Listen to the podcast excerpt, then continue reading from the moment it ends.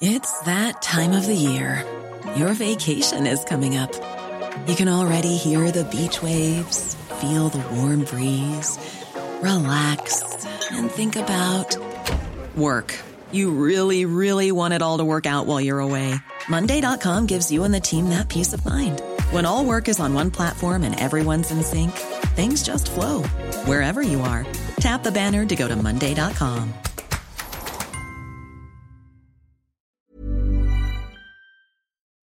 Bonjour à tous et bienvenue dans la belle équipe. J'ai le plaisir de retrouver Georges Fenech, consultant CNews. Bonjour. Pierre Lelouch, Ah. ancien ministre. Bonjour. Bonjour à vous. Et bien sûr Dominique de Montvalon, éditorialiste euh, politique. Bonjour. à vous également. Avant de euh, commencer nos débats, on va parler de ce drame à Clessé en, en Saône-et-Loire. Tout de suite, l'essentiel de l'actualité, c'est avec Mickaël Dorian. 555 millions d'euros versés par l'Australie à l'industriel Naval Group pour la rupture du gigantesque contrat qui avait occasionné une crise diplomatique à l'automne dernier. Une compensation juste et équitable pour le groupe français. La France prend acte d'un accord qui permet, selon le ministre des Armées, d'ouvrir une nouvelle page dans la relation bilatérale avec l'Australie et de regarder vers l'avant. Dino Scala devant les assises du Nord au premier jour de son procès hier. Le violeur de la Sambre a reconnu avoir commis des agressions sexuelles et des viols et a invoqué face à ses juges un instinct de chasseur et de prédateur. À 61 ans, Dino Scala comparé pour 17 viols, 12 tentatives de viol et 27 agressions ou tentatives d'agression sexuelle commis contre 56 victimes entre 1988 et 2018.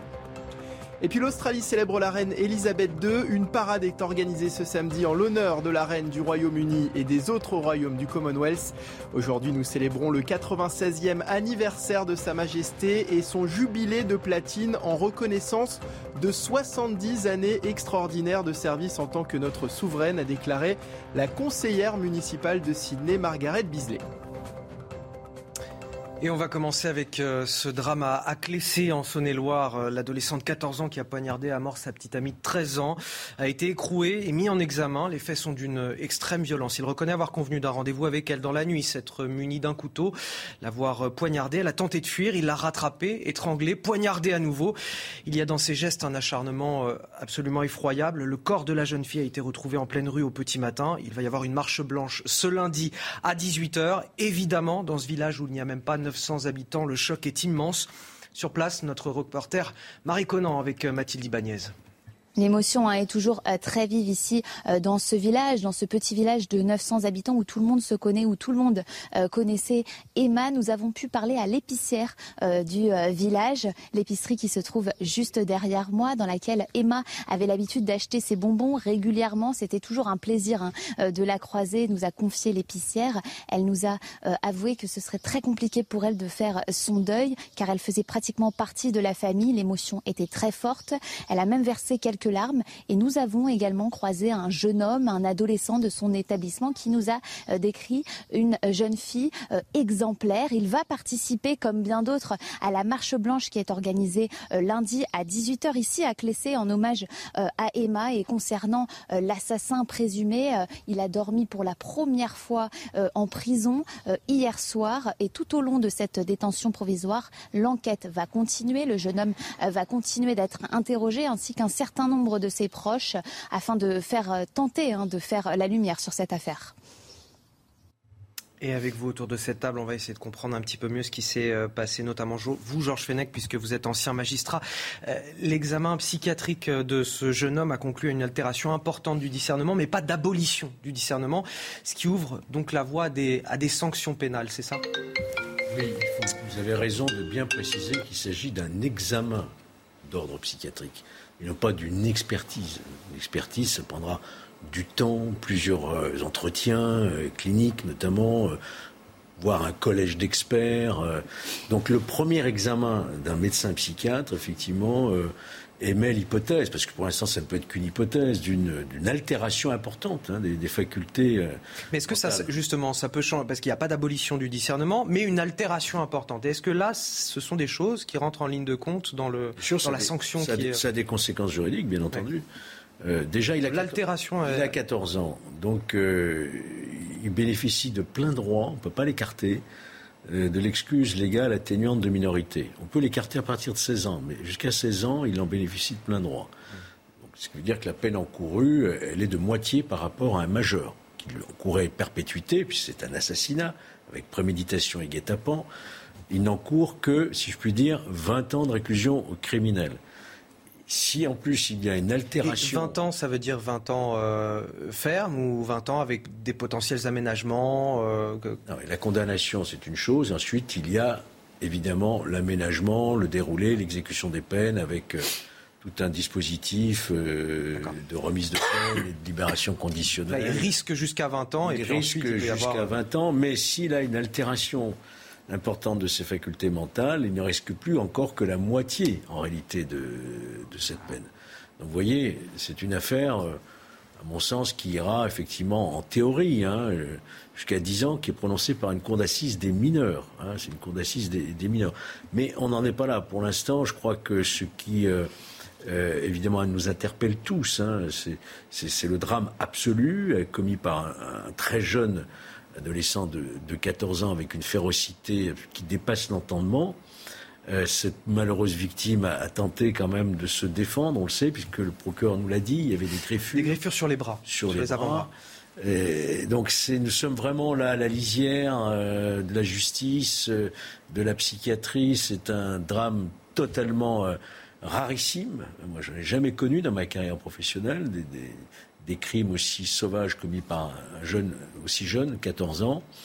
Il faut laisser maintenant la, justice, les experts euh, examiner tout cela.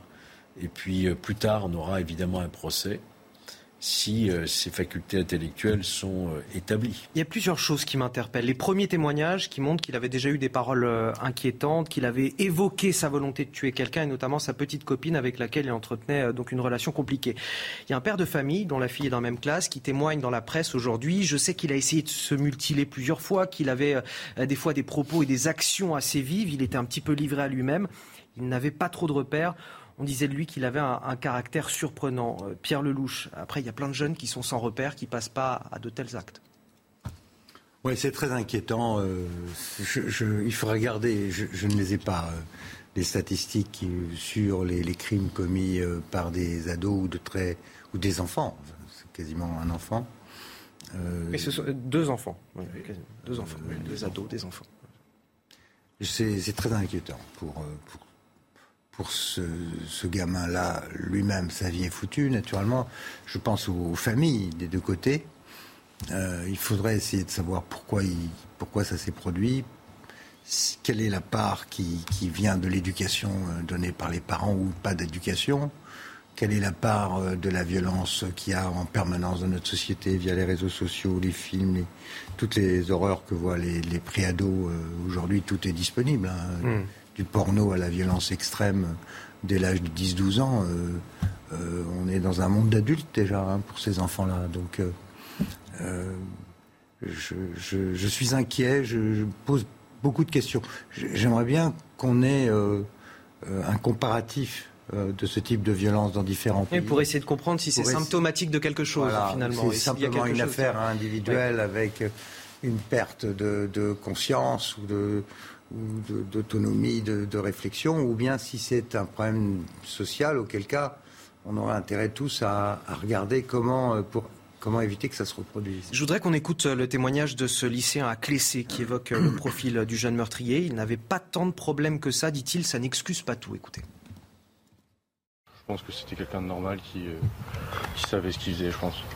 Je pense qu'il savait très bien ce qu'il faisait et qu'il n'avait pas tant de problèmes psychologiques que ça c'est vrai que ça a pu jouer, euh, les conditions dans lesquelles on grandit. Après, euh, ça n'excuse pas tout et, je pense qu'il était quand même assez conscient de ce qu'il faisait. Dominique de Montvalon, un mot sur cette affaire. Est-ce que euh, c'est symptomatique de quelque chose? Est-ce qu'il y a une analyse plus générale à tirer de tout ça qu'un horrible fait divers? Est-ce qu'on peut voilà, voir un, grand trait, des problèmes, des mots qui traversent notre société aujourd'hui c'est symptomatique, mais je crois qu'on commettrait une grave erreur en se précipitant pour extrapoler et pour en tirer des, leçons générales.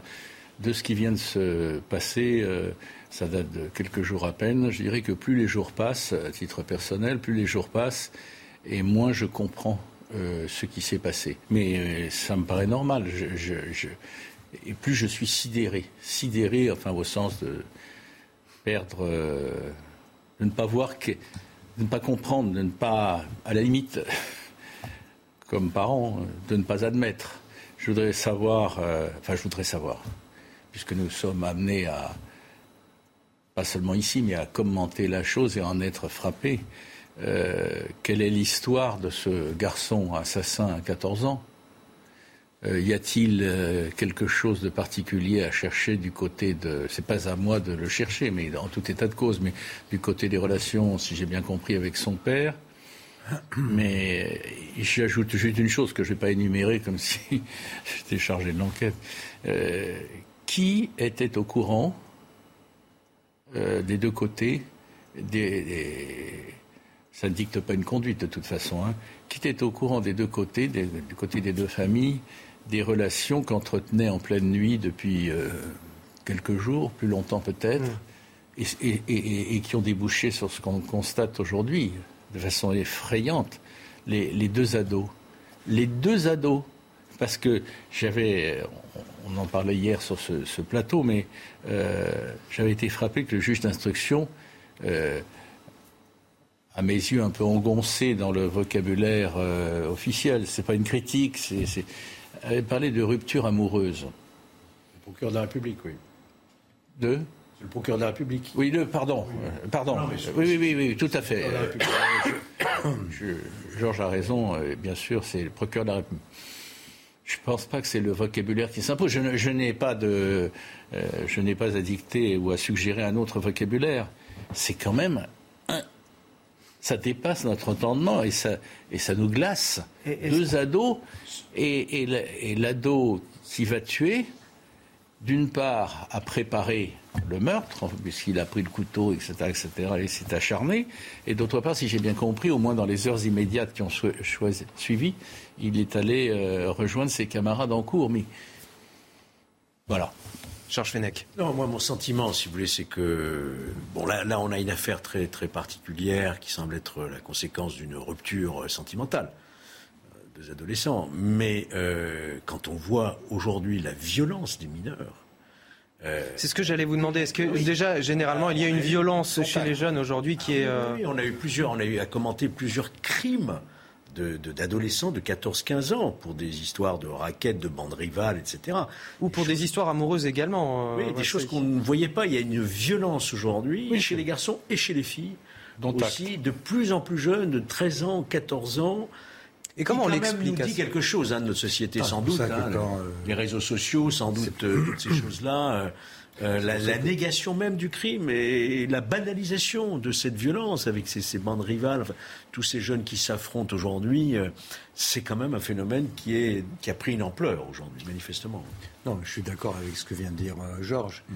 Et, et, moi, avec ce qu'a dit tout à l'heure Dominique, on ne commet pas une grave erreur en se posant des questions sur le niveau de violence qui est en train de descendre sur la jeunesse française. Ah, je, n'ai jamais suggéré ça. ça on peut en parler, en discuter. Mais... ce que je crois, c'est qu'il faut, euh, ce qu'il faudrait, c'est avoir un, relevé précis au plan de l'analyse criminologique de ce type de, comportement euh, chez nous en France, le comparer à d'autres, regarder quelles peuvent être les causes. Il y a évidemment euh, la cause principale, c'est l'éducation des parents et le contrôle des enfants ou pas mais il y a énormément d'agressions sur les enfants. C'est-à-dire qu'on est quand même dans une société où euh, les enfants, ils deviennent adultes très très vite. Très très vite, parce qu'ils sont exposés. Alors qu'ils ne le sont pas. voilà, alors qu'ils ne sont pas prêts. Ils ne sont pas prêts ni à des relations amoureuses à 14 ans, euh, ni aux violences des armes, comme aux États-Unis. il y a deux jours aux États-Unis, un bébé de deux ans a tué son père dans son dos, avec une arme qu'il a trouvée dans le sac de sa mère. Donc, on, est chez les fous. Alors évidemment, si on est dans des sociétés qui sont violentes, et en plus, comme aux États-Unis, il y a des armes partout, là c'est gravissime. En France, Dieu merci, on n'est pas encore là. Mais enfin, euh, effectivement, il y a euh, des, attaques très violentes entre gangs. Il y a des attaques euh, permanentes, des, des, comportements qui ne sont pas acceptables normalement dans une société où les enfants devraient être sous contrôle, mais ils ne le sont plus. Il y a une imagerie aussi, enfin tout, un, tout un, système d'images qu'on peut recueillir sur Internet qui sont sans le filtre pour les, pour les plus jeunes aujourd'hui. Ils ont accès à, à, une information effectivement qui n'est pas expliquée, en tout cas à leur hauteur d'âge, qui est parfois déjà elle-même très violente, et puis des films également. On est, on est dans la société du téléphone portable.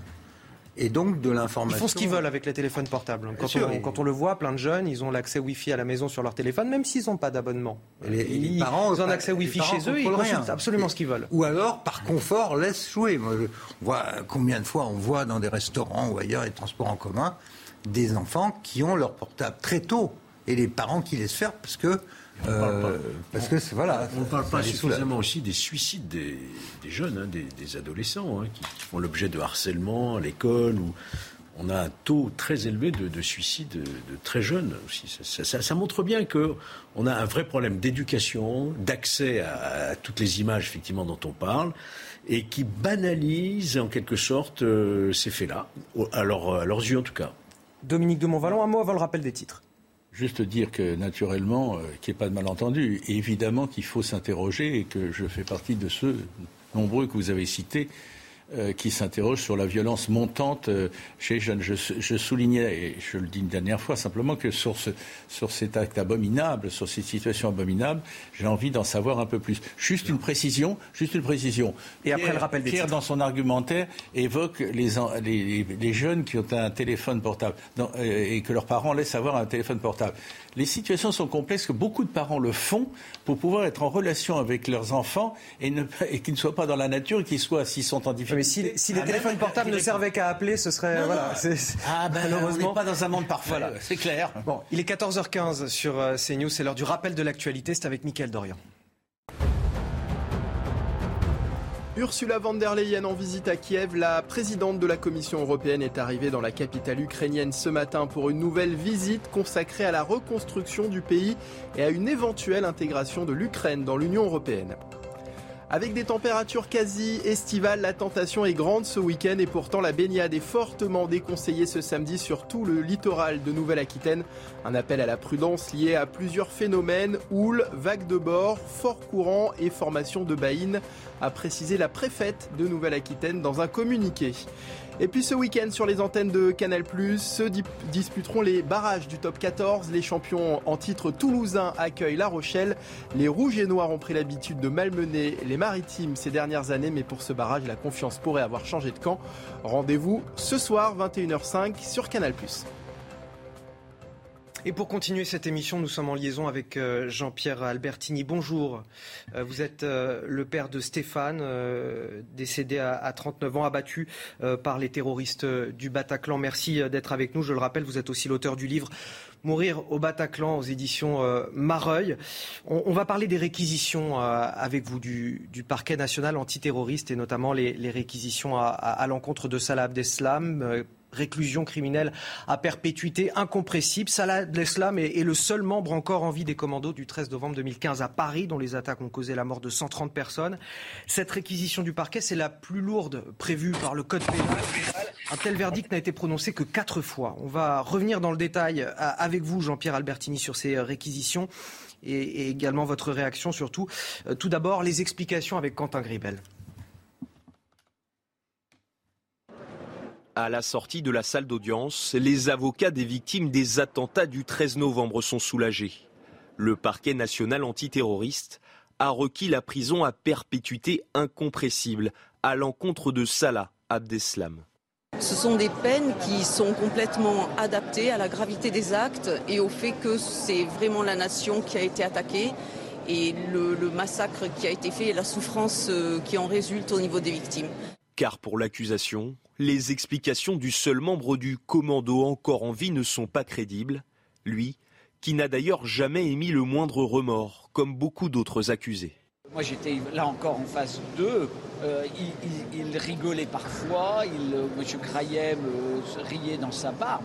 Il y a un tel écart entre la gravité du propos qui a été tenu par les avocats généraux et l'attitude mais de dilettante qui est la leur. C'est quelque chose qui m'a beaucoup choqué. Les peines requises contre les autres accusés vont de 5 ans d'emprisonnement à la perpétuité.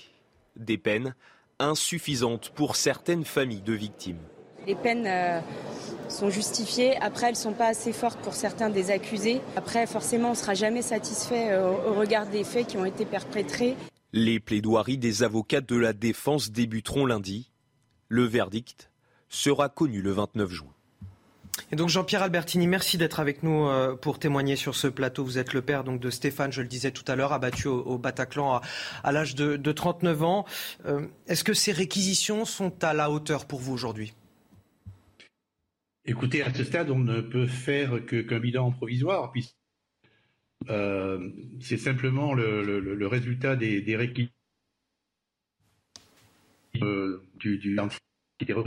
Et donc, ce n'est pas le verdict définitif. Euh, puisque effectivement, comme votre sujet le rappelait, euh, euh, les avocats de la défense vont parler à partir de lundi et, le verdict ne sera définitif que le 9 juin.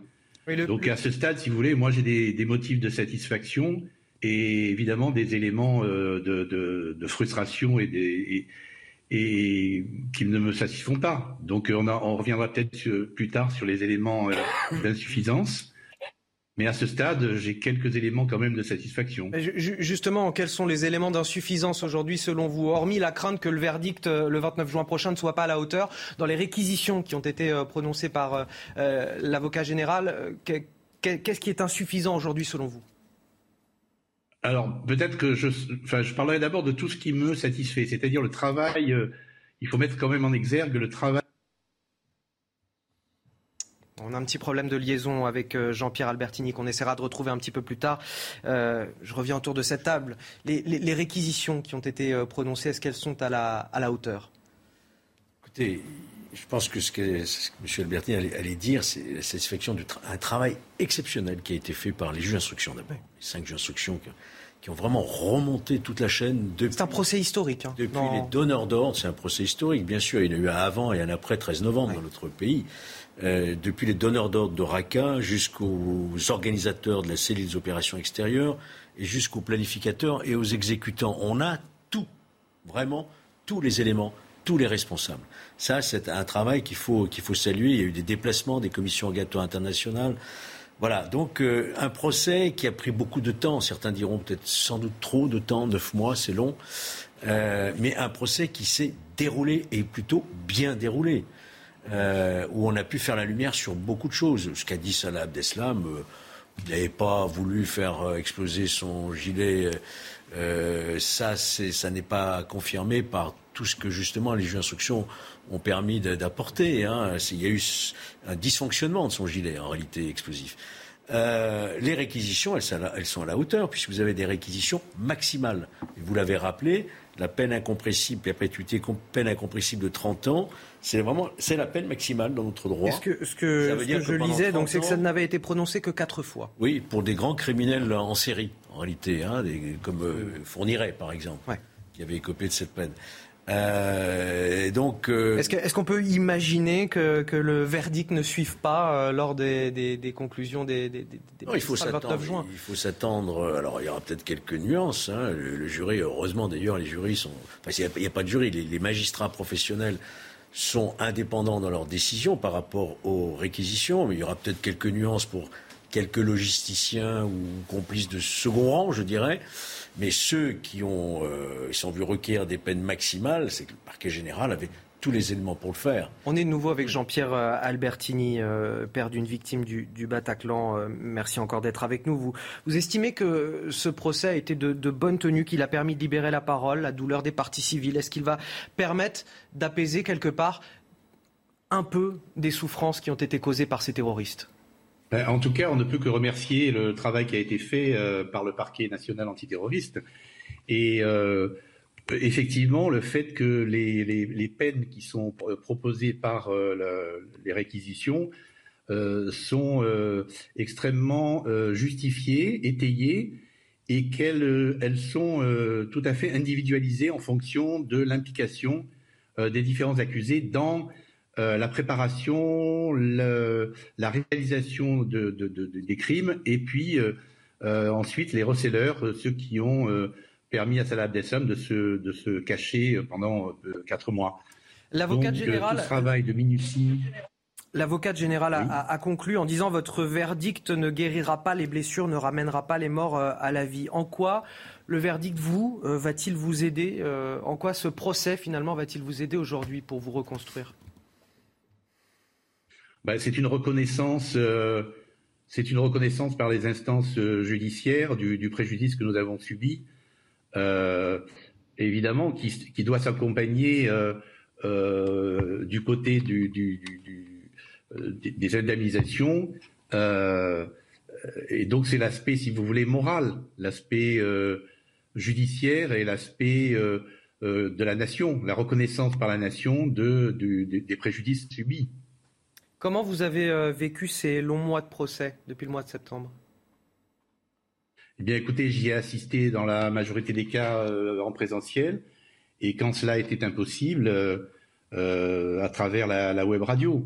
Et donc, j'ai particulièrement apprécié le fait que le parquet national, outre effectivement ce travail de minutie dont on parlait tout à l'heure, a, quand même abordé des, éléments euh, qui pour moi euh, n'étaient pas évidents en début de, en début de procès, c'est-à-dire notamment euh, par exemple des notions de taquilla qui n'ont pas permis d'avoir tous les éléments de vérité qui étaient recherchés. Par exemple, la, la on le rappelle, c'est la dissimulation hein, de, ces islamistes terroristes. Tout, tout, à fait. Et, donc les, les avocats généraux ont évoqué cet élément qui n'a pas permis d'avoir l'entière vérité euh, sur, ces drames. Et par exemple, euh, on n'a pas réussi à avoir des précisions sur l'origine des armes, par exemple. Donc ça, c'est un premier point. Et le deuxième point qui a été clairement euh, abordé, et moi je ne m'y attendais pas du tout en début de, procès, c'est vraiment le, djihadisme et l'adhésion des différents accusés à l'idéologie elle-même. Et donc, une, différence a été faite dans les réquisitions entre euh, Salah Deslam et les quelques autres qui ne renient pas du tout cette adhésion et qui euh, euh, expriment le fait que la, que la charia doit être étendue de façon planétaire, et les autres qui, qui ont eu moins de, enfin, pour lesquels les réquisitions sont moindres, et pour lesquels, euh, si vous voulez, c'était une adhésion uniquement, si j'ose dire, euh, euh, aux actes de cette soirée-là, mais qui ne sont pas, qui ne font pas partie en quelque sorte de l'idéologie de façon permanente définitive et, sans remise en question. Merci. ça, ça a été les éléments. Merci euh, Jean-Pierre Albertini. Je le rappelle, vous êtes le père euh, d'une victime du, Bataclan, Stéphane, qui est euh, décédé à, 39 ans. et vous êtes l'auteur du livre Mourir au Bataclan chez Mareuil Édition. Merci d'avoir témoigné sur notre antenne. Restez avec nous, avec Georges Fenech, Dominique de Montvalon, Pierre Lelouch. On marque une courte pause. On revient dans un instant.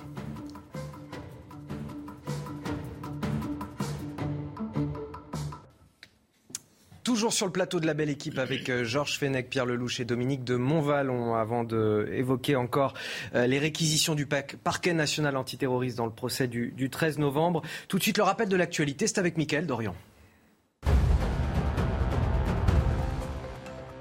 Un hommage sera rendu lundi à Clessé à Emma, l'adolescente poignardée jeudi en Saône-et-Loire par son petit ami.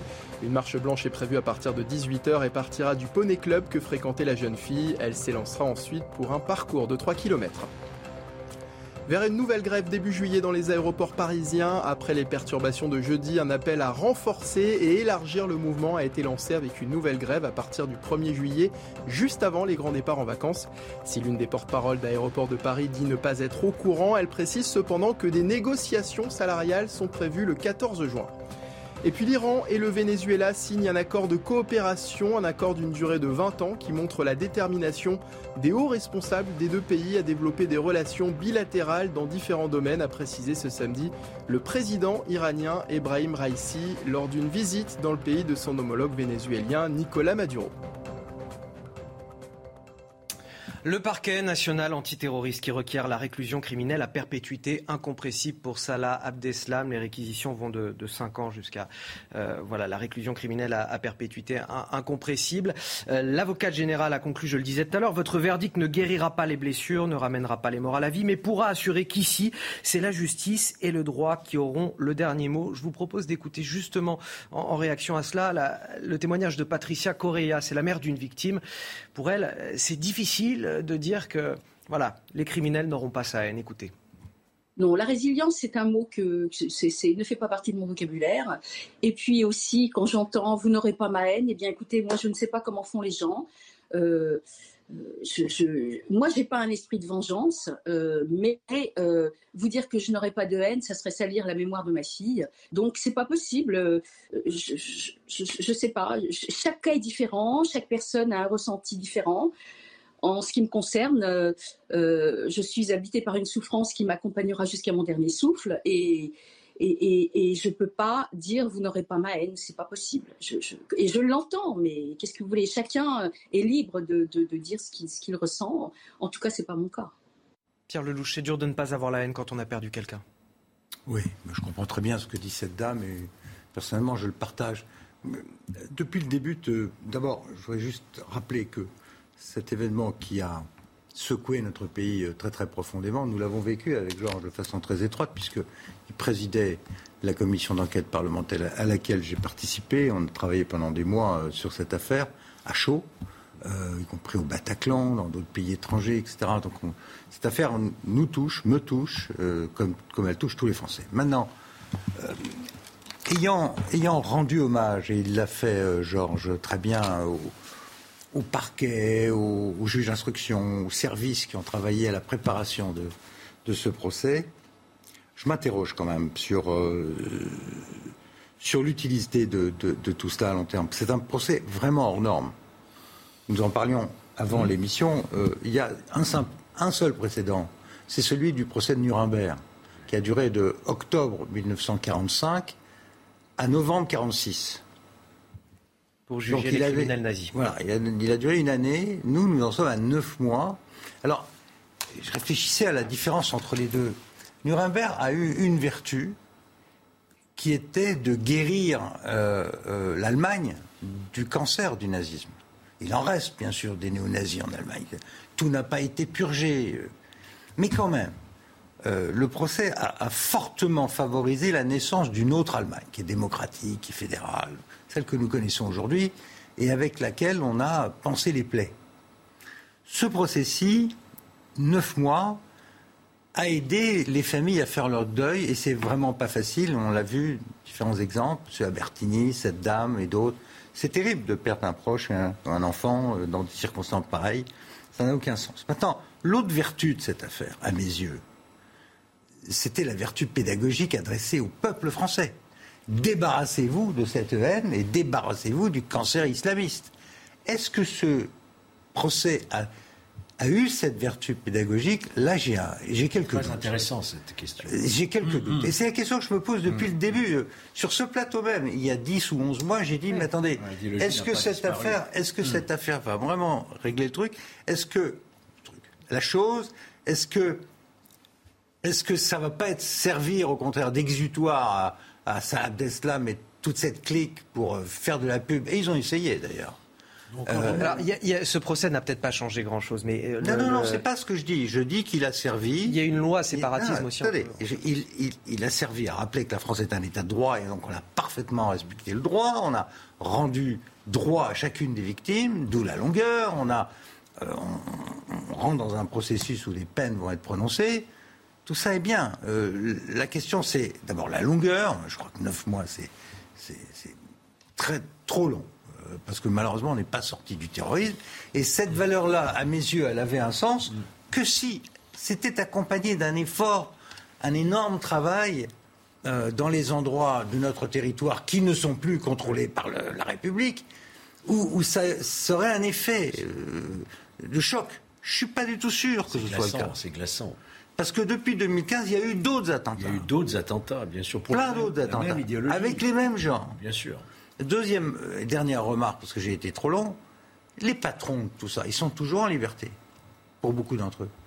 Euh, sont morts. Les, les oui, non, mais... La plupart sont morts. Ouais, hein. Al-Baghdadi, euh. Al-Souri, a... euh, Abdelhamid Abaoud, ouais, enfin tous les commanditaires enfin, oui, oui, ont été neutralisés par les Américains mais les, et les Français. Mais, hein. mais, mais, mais, comme... Il en reste. Ah, mais c'est comme une hydre.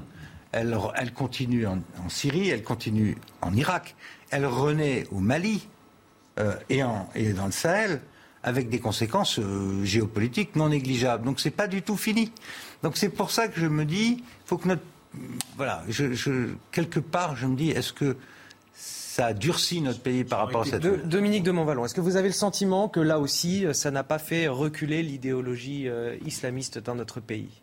Ça ne pouvait pas. si vous, ça ne pouvait pas. Donc, dont acte. si vous permettez, je voudrais d'abord dire que je salue comme citoyen euh, Georges Fenech et Pierre Lelouch, qui, comme parlementaires, ont agi comme ils ont rappelé à juste titre, euh, ils ont à, juste titre ce qu'ils avaient fait dans le cadre d'une commission d'enquête parlementaire déclenchée après la tragédie du, Bataclan. Je les salue d'autant plus qu'au-delà de ça, je trouve, là, je, je comprends ce que dit Pierre Lelouch, mais je ne le partage pas. Je pense que c'est l'honneur de nos démocraties euh, d'avoir euh, euh, mis sur pied un procès qui honore la justice, la République et, notre démocratie, pourtant bien ballottée et discutée ces temps-ci, face à ce qui s'est passé. Évidemment, si on dit, j'entends ce que dit notamment Pierre, euh, si on demande est-ce que ça a mis fin au défi du terrorisme islamique, euh, comment ça aurait été possible? Et évidemment, la réponse est, non. Mais je préfère ne pas imaginer la situation si nous n'avions pas eu ce procès.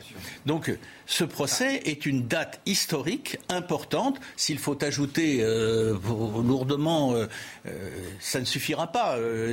mais, mais chapeau à vous deux et chapeau je le dis aussi particulièrement à la justice que, moi y compris, euh, nous avons souvent l'occasion de, critiquer, euh, et non sans argument, euh, sur d'autres terrains.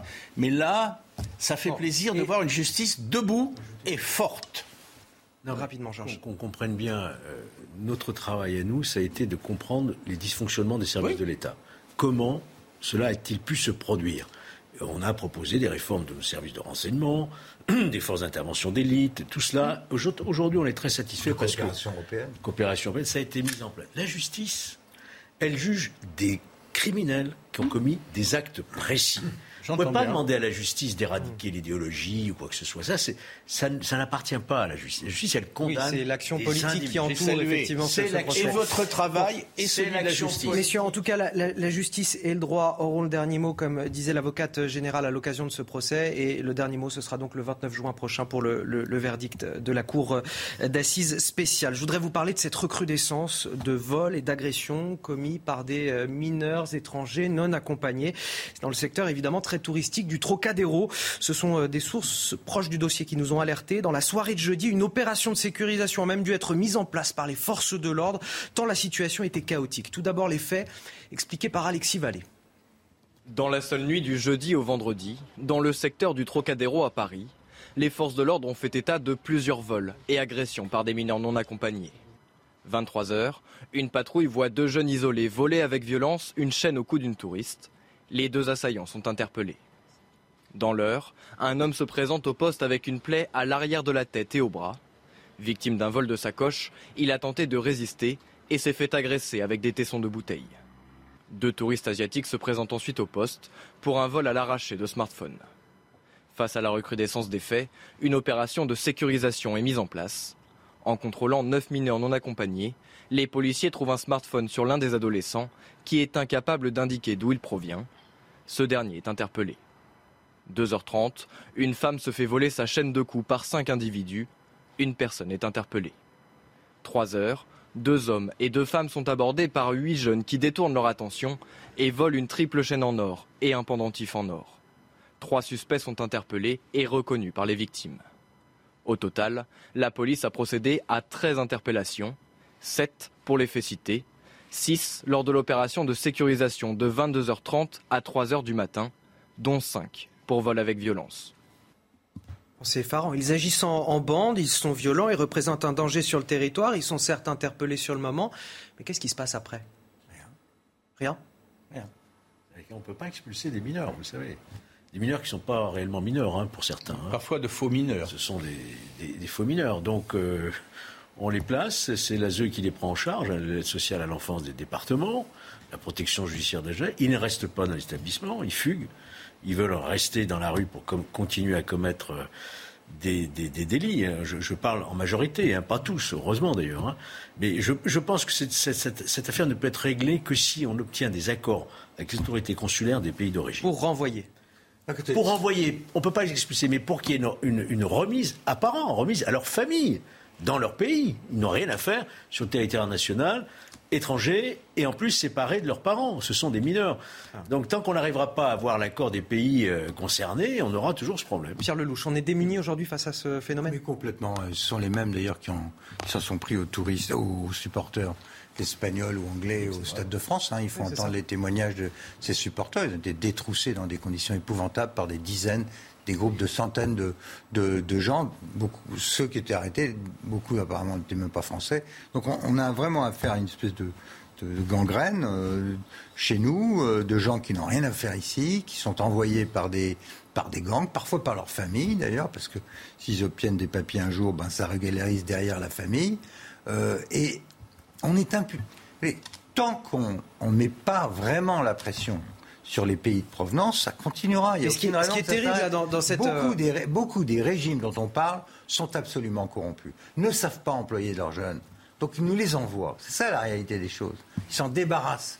Donc euh, si nous n'arrivons pas à faire pression sur les gouvernements en question pour qu'ils reprennent leurs ressortissants, euh, tout ça va continuer et va se développer. Et nous aurons des zones qui seront absolument hors contrôle et qui sont en train de casser totalement l'image de la France. C'est ce que j'allais dire. Quand Dominique de Montvalon. millions de personnes qui ont vu ce qui s'est passé au Stade de France, quand, quand, les touristes reviennent de Paris en racontant ce genre de plaisanterie, euh, l'image de la Et ça date pas d'aujourd'hui. Ça date pas d'aujourd'hui. Les, quartiers touristiques, euh, les touristes asiatiques depuis des années, des années se plaignent de l'insécurité en France. Et il faut voir ce qui se passe sur les Champs-Élysées, devant les grands hôtels. Elle est confirmée à chaque fois, chaque année, euh, notamment l'été. Mais ce qui s'est passé au Stade de France est, est inadmissible, scandaleux, et, et tous les tenants et aboutissants de ce qui s'est passé là ne sont pas encore complètement établis. il faut que ça. Lettre, hein, puisque tout a disparu. bon, non mais euh, je veux bien, enfin, je suis prêt à, mais euh, l'amalgame entre les deux choses, je vous, je vous donnais, euh, me paraît un peu excessif. Mais qui est, qui est un problème avec les mineurs isolés dont le nombre ne cesse de croître, c'est une évidence. Qu'on soit un peu désarmé, ou même tout simplement désarmé, j'enlève le un peu désarmé face à, à cette montée des, mineurs isolés et à leurs pratiques, c'est également une évidence. Et troisième et dernière chose, on, parlait récemment beaucoup des, des, gars qui, autour de la Tour Eiffel, dans le secteur de Trocadéro, vendent des petites, euh, des, petites tours Eiffel argentées, etc. Euh, bon, d'accord, ok. Mais c'est ça, le, ces mineurs euh, qui, qui, agressent, qui enlèvent les colis en or, etc. C'est ça, ça le vrai problème. Je voudrais ajouter que quand on prend le métro, mais je, je trouve que la RATP a complètement raison, je le dis tout de suite, pour qu'il y ait d'ambiguïté, mais quand on prend le métro dans toute cette zone-là, c'est quand même assez hallucinant par rapport à il y a quelques années. Il y a sans arrêt, euh, quatre fois par heure, des, des appels. Des annonces mais, pour dire attention, on, parle, de dans cette rame. Oui, non, mais ça fait partie d'un tout. Mais c'est honteux. Mais c'est terrible pour le tourisme en France et à Paris. Je suis désolé, mais les gens qui, qui, se baladent un peu savent que nous sommes en train de devenir un lieu pourri comparé à New York, comparé à Singapour. New York a, une politique sécuritaire. Même, euh, Istanbul. Mais il y a des villes qui sont tenues. Là, on a la capitale de la Alors, France. Messieurs, 70 millions de On ne remet pas une pièce dans la machine parce qu'il est 14h45 et c'est le moment. Mais oui, parce que c'est le moment de, rappel de l'actualité. Je, avec, euh, je m'incline. C'est avec Mickaël Dorian. On l'écoute. Mickaël, c'est à vous. 555 millions d'euros versés par l'Australie à l'industriel Naval Group pour la rupture du gigantesque contrat qui avait occasionné une crise diplomatique à l'automne dernier. Une compensation juste et équitable pour le groupe français. La France prend acte d'un accord qui permet, selon le ministre des Armées, d'ouvrir une nouvelle page dans la relation bilatérale avec l'Australie et de regarder vers l'avant. Avec des températures quasi estivales, la tension est grande ce week-end et pourtant la baignade est fortement déconseillée ce samedi sur tout le littoral de Nouvelle-Aquitaine. Un appel à la prudence lié à plusieurs phénomènes, houle, vagues de bord, fort courant et formation de baïnes, a précisé la préfète de Nouvelle-Aquitaine dans un communiqué. Et puis l'Australie célèbre la reine Elisabeth II. Une parade est organisée ce samedi en l'honneur de la reine du Royaume-Uni et des autres royaumes du Commonwealth. Aujourd'hui, nous célébrons le 96e anniversaire de Sa Majesté et son jubilé de platine en reconnaissance de 70 années extraordinaires de service en tant que notre souveraine, a déclaré la conseillère municipale de Sydney. Et on en vient à, l'Ukraine. Face à la crise alimentaire mondiale, la France se propose d'aider à mettre fin au blocus du port ukrainien d'Odessa, au sud-ouest du pays, port essentiel pour permettre l'exportation des céréales ukrainiennes. Nous sommes à disposition des partis pour que se mette en place une opération qui permettrait d'accéder au port d'Odessa en toute sécurité, c'est-à-dire de pouvoir faire passer des bateaux en dépit du fait que la mer est minée. C'est ce qui explique donc un conseiller de l'Elysée, Emmanuel Macron, qui doit d'ailleurs se rendre en Roumanie et en Moldavie ce mardi et ce mercredi. En attendant peut-être, on, le verra, un passage à, Kiev dont la date n'est pas encore déterminée. Pour parler de tout ça, on a le plaisir d'accueillir Harold Iman sur ce plateau, notre spécialiste des questions internationales. Harold, euh, comment peut-on négocier la sortie de ce blé euh, des ports d'Odessa euh, dont le monde entier a besoin pour éviter une grave crise alimentaire? Il faut qu'il y ait une volonté de deux parties pour euh, aboutir. Donc bien sûr, il y a une perte euh, économique très sèche. Euh, sèche. Il y a aussi le fait que les mers sont minées, donc il faut que quelqu'un démine pour le passage depuis Odessa jusqu'à la mer Méditerranée, parce que c'est vers là qu'on veut aller. Et là, si on regarde la carte de la mer Noire et de la mer Méditerranée, vous verrez, voilà, il faut sortir d'Odessa, longer l'île aux serpents, qui est maintenant une base de missiles russes, et traverser les détroits et se retrouver dans la mer euh, Méditerranée. Ça, c'est une assez grande difficulté en, pleine guerre et les Ukrainiens ont peur que la marine russe profite de, de la disparition des mines pour s'introduire dans les eaux proches d'Odessa. Donc il faut vraiment des garanties de béton de part et d'autre. Euh, Vladimir Poutine a fait mine au téléphone d'être assez d'accord la semaine dernière. Euh, il l'a dit aussi à, Macky Sall, le président de l'Union africaine, euh, président sénégalais, par ailleurs, que, oui, il n'avait absolument pas l'intention de prendre Odessa si jamais le terrain était déminé, qu'il ne fallait pas s'inquiéter. Oui, mais il a, toujours un langage énigmatique. Il dit si dans des conditions normales ou des choses comme ça. Donc, ouais, il pourrait le faire s'il le voulait. Et l'idée d'Emmanuel Macron est de passer par une résolution du Conseil de sécurité, ce qui pourrait permettre la présence de personnel de l'ONU. Euh, ça a pu se faire à petite échelle en Yougoslavie dans les années 90. Peut-être qu'on pourra le faire dans les circonstances actuelles, mais ça ne mettra pas fin à la guerre. Euh, Harold, vous revenez euh, vous-même d'une mission maritime de l'armée française, une mission qui euh, vise à, mettre pression sur l'armée russe. Oui, alors j'aimerais que l'on voit la carte qui est plus large, mer Noire, mer Caspienne, Méditerranée. Et là, vous verrez, là où on était basé, c'était là où il y a le drapeau de l'OTAN, c'est-à-dire entre l'île de Chypre à droite et l'île de Crète à gauche. Et dans cette zone, eh bien, vous voyez un drapeau russe, c'est qu'il y a une flottille euh, russe sur la base de Tartus, euh, qui est en Syrie, et elle ne peut pas accéder à la mer Noire, où elle serait bien plus utile pour prendre Odessa parce que la Turquie ne laisse pas passer les bateaux belligérants en vertu euh, de textes internationaux qu'elle applique. Et donc nous, sommes, nous avons tourné en rond avec six bateaux euh, de l'OTAN, des Italiens, des Grecs, des Turcs, beaucoup de Turcs, euh, Espagnols, Allemands. Euh, et les Américains sont tout petit peu plus loin avec le porte-avions Truman. Tout cela, ça met pression sur quatre gros navires euh, russes qui ne sont plus approvisionnés depuis la Russie, depuis la mer Noire. Donc il faut qu'ils attendent l'approvisionnement, qu'ils viennent par la mer Baltique et qu'ils fassent le tour du détroit de Gibraltar. Enfin, c'est assez laborieux pour eux, alors que ça ne l'est pas pour les autres. Donc il y a une espèce de guerre d'usure assez polie. Euh, personne ne fait des, des manœuvres trop agressives envers l'autre.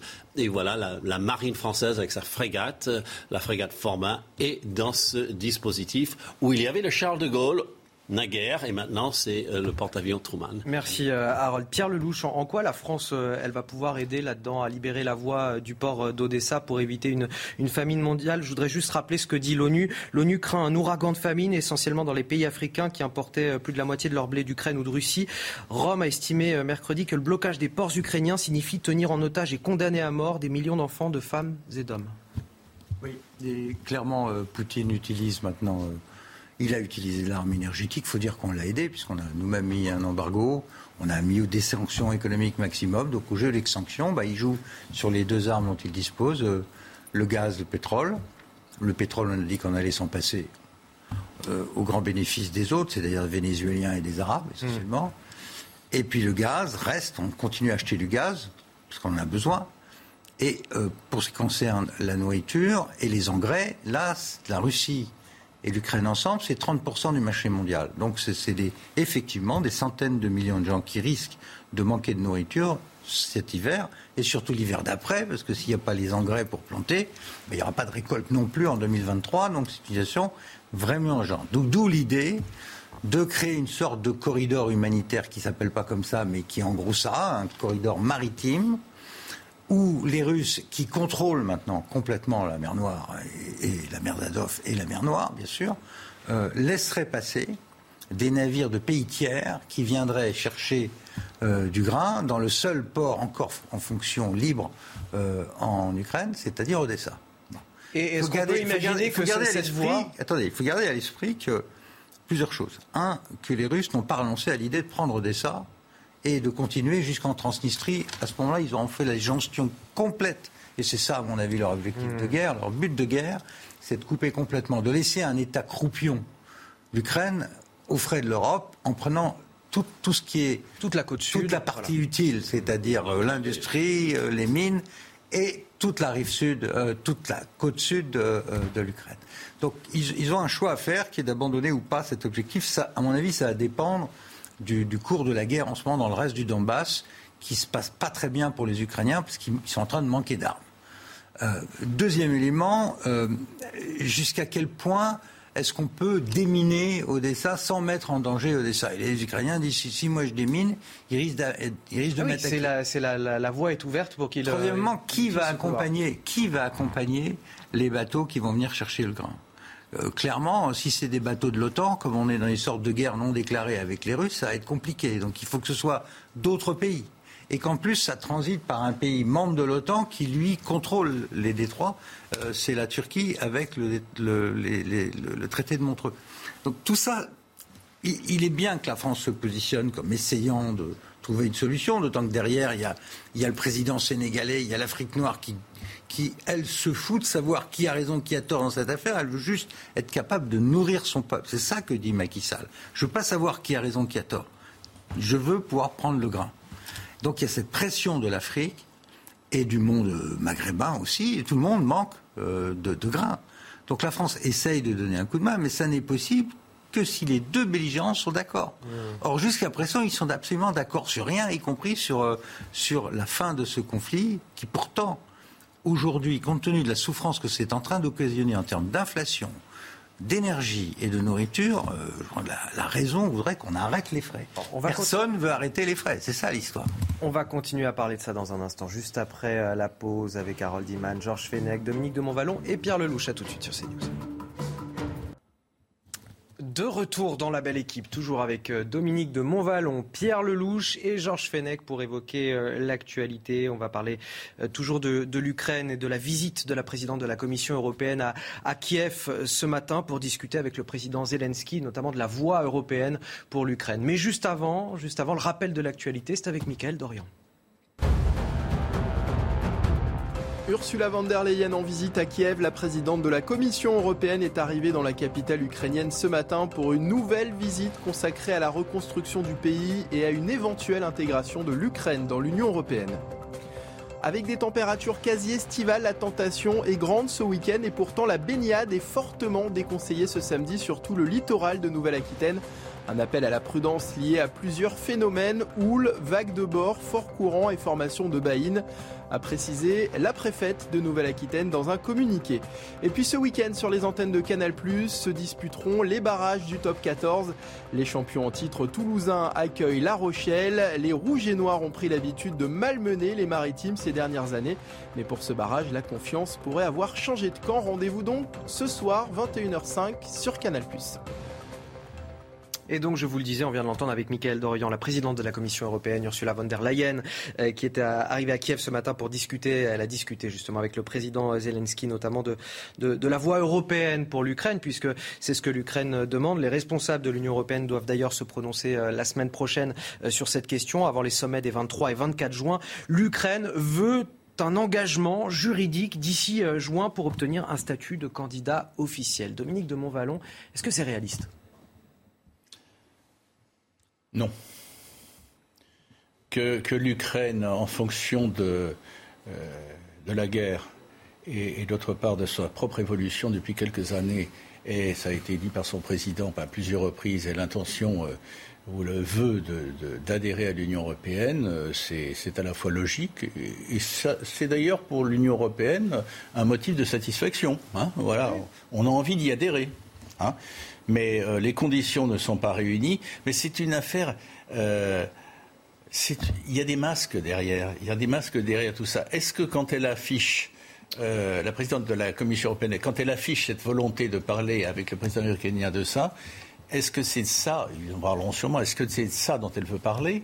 Ou est-ce que c'est l'occasion d'une rencontre en tête à tête pour lui dire il faut trouver une solution? Ce qui me paraît. Oui, oui, bien sûr. Euh, mais une solution sur autre chose ce dont on parlait il y a seulement quelques minutes. Ah, parce qu'on n'arrête pas de dire quand même l'Ukraine fait partie de la famille européenne. Tout le monde dit ça à chaque fois. Donc ça, veut dire la famille qui menace l'Afrique, l'impasse, l'impasse européenne, euh, euh, la situation pour libérer euh, le port d'Odessa, voilà, ça c'est des urgences dont je pense qu'elle pourra parler. Georges Fenech, la famille européenne, c'est quoi? C'est euh, l'union, c'est faire partie de l'Union européenne, c'est euh, être dans une salle d'attente comme la communauté politique européenne proposée par la France? C'est quoi faire partie de la famille européenne? Ce qu'on n'arrête pas de répéter pour l'Ukraine, mais en attendant pour la candidature, on n'a pas l'air d'être très chaud en Europe finalement. Je vais laisser l'ancien ministre des Affaires européennes nous dire ce que c'est que la famille européenne. L'Ukraine fait partie. Euh, il y a deux camps. De l'Europe, mais bon, il, faudra peut-être 20 ans pour qu'elle puisse remplir les conditions d'adhésion. Hein, il y a des conditions très importantes qu'elle Gouvernance, des réformes à mettre en œuvre, la lutte contre la corruption, voilà. qu'elle va les réunir. Qu'elle soit candidate, c'est une C'est très long. Le processus, le processus est, évidemment très long. Pierre s'exprime là-dessus. Pierre Lelouch. Honnêtement, je ne sais pas qui mandate euh, Madame van der Leyen pour faire ce numéro. Euh, à Kiev sur la candidature ukrainienne. Bien sûr, les, les Ukrainiens, depuis le début, essayent d'internationaliser cette guerre. Bien sûr qu'ils veulent rentrer dans l'Union européenne. Euh, la question, c'est de savoir s'ils sont prêts et si d'ailleurs l'Union européenne peut inclure un pays qui est en guerre, ce qui est interdit par les traités. non. On a Chypre, mais Chypre était censé être en paix au moment où ils sont, ils sont entrés. Ils sont toujours en guerre. Il faut quand même savoir qu'on a un autre conflit gelé en plein dans l'Union européenne. Est-ce que c'est le moment d'ajouter un autre alors que le statut de l'Ukraine n'est pas réglé, que la paix n'est pas signée, euh, c'est complètement surréaliste. Mais Zelensky est dans son rôle de faire pression. Là où je suis un tout petit peu étonné, c'est que Mme van der Leyen soit là, alors que le président de la République française, qui représente quand même un des États fondateurs de l'Union, a dit c'est peut-être pas le moment, on va trouver une formule. européen, il est, il est bicéphale, c'est-à-dire qu'il y a le, Conseil ah des, mais elle n'est pas, de l'Union européenne et puis elle est. Justement, c'est le Conseil. C'est une décision qui doit être prise à, à l'unanimité du Conseil c'est pas à Madame van der Leyen de. de, de, pas de, ça. mais savons-nous vraiment ce dont ils vont parler Moi, je suis, je suis un Mais c'est pas, pas faux. Ça ne veut pas dire qu'elle lui, a, lui a ouvert grand les bras en disant. Euh, c'est la même dame qui candidat. C'est la même dame qui, depuis le début du conflit, annonce qu'on va livrer des avions, qu'on va livrer des armes, qu'on va créer. elle n'est est pas en charge des États ni de faire tuer des soldats européens, que je sache. Les présidentes de la Commission. Et, ce serait pas mal que les États rappellent qui décide de quoi en Europe. Hmm. Parce qu'il y a une guerre parce qu'on est en train de glisser vers quelque chose qui est une guerre non déclarée entre l'OTAN et la Russie, et que moi, du point de vue des intérêts de la France, j'aimerais savoir où on habite, de façon très claire. Le président de la République a dit quelque chose à Zelensky, et on va créer une sorte de structure politique pour gérer cette période intermédiaire en attendant que on sache où on va, et puis si vous êtes en mesure de rentrer, vous rentrerez. Je rappelle que la Turquie... La communauté politique européenne, c'est une salle d'attente en fait. Ça fait 63 ans que la Turquie a déposé sa candidature à, l'Union européenne quand même, et 10 ou 20 ans qu'elle est candidate. Et ça avance très lentement parce qu'il y a des chapitres, il y a, il y a toutes sortes de niveaux sur le plan juridique et politique. Aucun pouvoir de décision. Tout ça, tout ça me semble être de la com bien plus que des choses de fond. Et ça me gêne parce que la situation est grave, il faut trouver le moyen d'arrêter ce conflit et, c'est pas en balançant comme ça des promesses. Il y a des statuts intermédiaires, partenaires associés avec l'Union européenne. On, a... donné des accords d'association à l'Ukraine et quand il y a dix ans, quand je m'occupais de ces affaires, représentant la France, on a tout fait pour aider l'Ukraine. Mais c'était un moment où le niveau de corruption était tel à Kiev à l'époque, pardon de le dire parce que c'est la vérité, que qu'on avait le plus grand mal à obtenir des prêts du FMI tellement le système était corrompu à Kiev. On va on va rester dans ce, flou artistique de l'Ukraine fait partie de la famille européenne. on va le répéter. Tout le monde est beau, tout le ah, monde est gentil. On a Churchill, on a un pays qui se bat courageusement, et on l'aide, mais on n'est pas encore en train d'organiser. On est dans la zone grise, dans la friend zone, comme on dirait. Ben, c'est-à-dire que tant qu'on n'aura pas une idée du statut de l'Ukraine et des frontières définitives de l'Ukraine après cette guerre, c'est un tout petit peu compliqué de savoir qui rentre dans l'Union européenne et à quelles conditions? Cela dit, c'est vrai que les Polonais, les Baltes, les pays de, euh, de l'Est et du Nord-Est de l'Europe poussent à fond et que les pays qui vont ensuite payer, parce qu'il faudra payer, bah, c'est-à-dire les Allemands, les Français, les Italiens, bah, se posent en effet quelques questions. Voilà, l'histoire. On, est avec euh, Elodie Huchard sur ce plateau que je n'ai pas pris la peine encore de présenter. Je m'en excuse, euh, Elodie. Elodie Huchard du service politique de CNews. Vous êtes là pourquoi? Parce qu'on va parler euh, de cette crise des sous-marins entre la France et l'Australie. Suite et peut-être fin aujourd'hui, on va voir. L'Australie va verser 555 millions d'euros à, à Naval Group après sa rupture de contrat au profit des États-Unis et de la Grande-Bretagne, contrat portant sur la livraison de 12 sous-marins français. C'était en septembre dernier, cette rupture de contrat. Euh, il s'agit d'un règlement juste et équitable. C'est ce qu'a déclaré le Premier ministre australien Anthony Albanese. Il succède à, Scott Morrison. Hein. C'était lui qui avait annulé le contrat. C'est pas le même. Euh, Naval Group parle aussi d'un accord équitable mettant un terme au programme du futur sous-marin euh, australien. Euh, Élodie Huchard, quelle est la réaction aujourd'hui de l'exécutif français? Est-ce que c'est une bonne solution qui a été trouvée? Mais en tout cas, les, euh, les relations entre la France et l'Australie euh, s'améliorent. On se rappelle de Jean-Yves Le Drian quand il avait quitté son ministère. Il avait justement parlé de Scott Morrison qui venait de perdre législative en disant Cette défaite me convient très bien. Les actes posés au moment où ils ont été posés étaient d'une brutalité et d'un cynisme. Et je serais même tenté de dire d'une incompétence notoire. Il poursuivait en disant Ceci, j'espère que nous pourrons renouer avec l'Australie un dialogue franc et constructif dans l'avenir. Eh bien, écoutez, ce changement de Premier ministre, en tout cas, montre une ère nouvelle. On le voit, les relations se réchauffent entre les deux pays. On peut notamment regarder euh, ce qu'a dit Sébastien Lecornu, le ministre des Armées, sur les réseaux sociaux. Je vais rencontrer à sa demande le ministre de la Défense du nouveau gouvernement australien. Notre histoire et notre géographie sont partagées. Nouméa nous rend voisins de Canberra. Nous devons regarder vers l'avenir et reconstruire la coopération sur de nouvelles bases. Même son de cloche du côté euh, de l'Elysée, Emmanuel Macron, euh, qui a eu fin mai le nouveau Premier ministre australien au téléphone. Alors Emmanuel Macron qui a voulu rappeler les liens historiques entre nos pays, qui a évoqué une profonde rupture de confiance. Mais vous le voyez, les choses semblent aller mieux. Le chef de l'État et le Premier ministre australien sont convenus de rebâtir une relation bilatérale fondée sur la confiance et le respect pour surmonter les enjeux globaux. Une feuille de route sera préparée pour structurer ce nouvel agenda bilatéral. Pas de réaction précise euh, à ce dédommagement, ni du côté des affaires étrangères, ni du côté de l'Élysée. Mais en tout cas, on voit que les deux pays ont envie de tourner cette page et de regarder plutôt vers l'avenir désormais.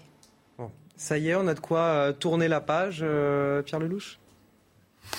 C'était quand même un contrat à 38 milliards, 555 hein, euh, millions d'euros, alors bon. Bah, il y, a, plusieurs choses. Il faut voir les frais engagés par Naval Group, mais... D'abord, il y a l'humiliation. Il le dit, vient de rappeler ce qu'a dit Le Drian, il l'a eu mauvaise parce que pendant neuf mois, dans notre dos et de façon secrète, les Australiens, les Américains et les Anglais nous ont fait un magnifique enfant dans le dos en annulant ce contrat pour le remplacer par un éventuel futur contrat de sous-marin nucléaire américain. A été balayé par les électeurs mais pas, australiens. Mais, pas pour ça. Mais pas pour ça. en tout cas, il est balayé. Voilà.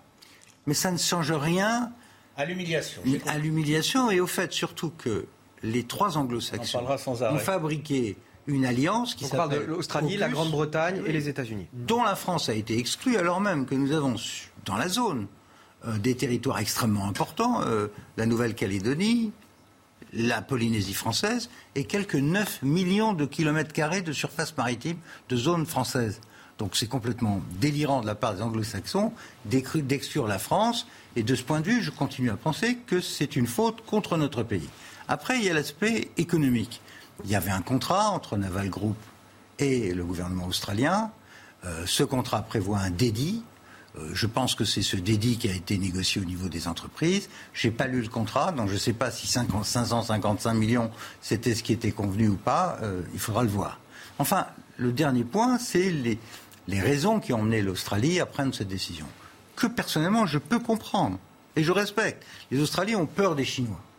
Et comme ils ont peur des Chinois, la commande précédente de sous-marins français conventionnels ne leur convenait pas. Ce qu'ils voulaient, c'était des Américains. Et des bateaux américains, si possible avec des marins américains. C'est ça qu'ils achètent. Ils achètent des sous-marins nucléaires américains. Et pourquoi les, notes ne sont pas capables de, faire face à une menace chinoise les, les, notes pouvaient être nucléaires, sauf que ce pas des bateaux qui veulent, c'est la couverture nucléaire américaine. C'est pour ça qu'ils veulent avoir des bateaux américains avec des techniciens et des marins américains sur le sol australien. C'est ça qu'ils ont commandé. La question c'est quand est-ce que ces bateaux vont être livrés? Euh, Pas avant 20, 20 ans, 25 ans. Donc la, la décision australienne, personnellement, je la comprends. Ce qu'ils veulent, c'est un parapluie américain et pas un parapluie français. La méthode a été épouvantable. Le résultat, un grand point d'interrogation. Et je me demande où sera la marine australienne d'ici 20 ans. Je continue le tour de table. Dominique de Montvalon. question à Pierre. La réconciliation entre la France et l'Australie, est-ce à tes yeux une bonne chose ou une mauvaise chose, compte tenu de tout ce que tu as rappelé, des contentieux antérieurs C'est une très bonne chose, mais ah ben, je souhaiterais. le dire quand même. Oui, d'accord, mais je souhaiterais que ce soit la façon dont nous avons été exclus de l'Indo-Pacifique, une région où nous sommes présents. les mots ont été dits. mais d'accord, on a eu un référendum en Calédonie. Le Cornu, il était responsable de ce référendum. Aujourd'hui, il est ministre de la Défense, qui sait très bien ce qui se joue en Calédonie. Nous avons des accords de défense avec des pays comme l'Inde. Euh, comme Singapour, on comme le Japon, compris, mais je voulais savoir si c'était une bonne chose que la France et l'Australie se réconcilient aujourd'hui. Bien sûr, c'est une bonne ah bah chose, mais j'aimerais l'entendre de la part Attendez. De qui Des Américains, parce que c'est eux qui tirent les Vous savez quoi, je propose, des Américains, d'écouter le Premier ministre australien lui-même. Euh, voilà, est-ce que ça va permettre de réchauffer euh, les relations entre nos deux pays? Écoutez ce qu'il en dit, en, Anthony Albanese. Je suis impatient de répondre à l'invitation du président Macron à me rendre à Paris dès que possible je considère que notre rencontre entre moi-même et le président Macron en France est absolument essentielle pour rétablir cette relation. il y a déjà quelque chose de plus enthousiaste? Oui, c'est mieux qu'avec euh, Morrison, c'est sûr.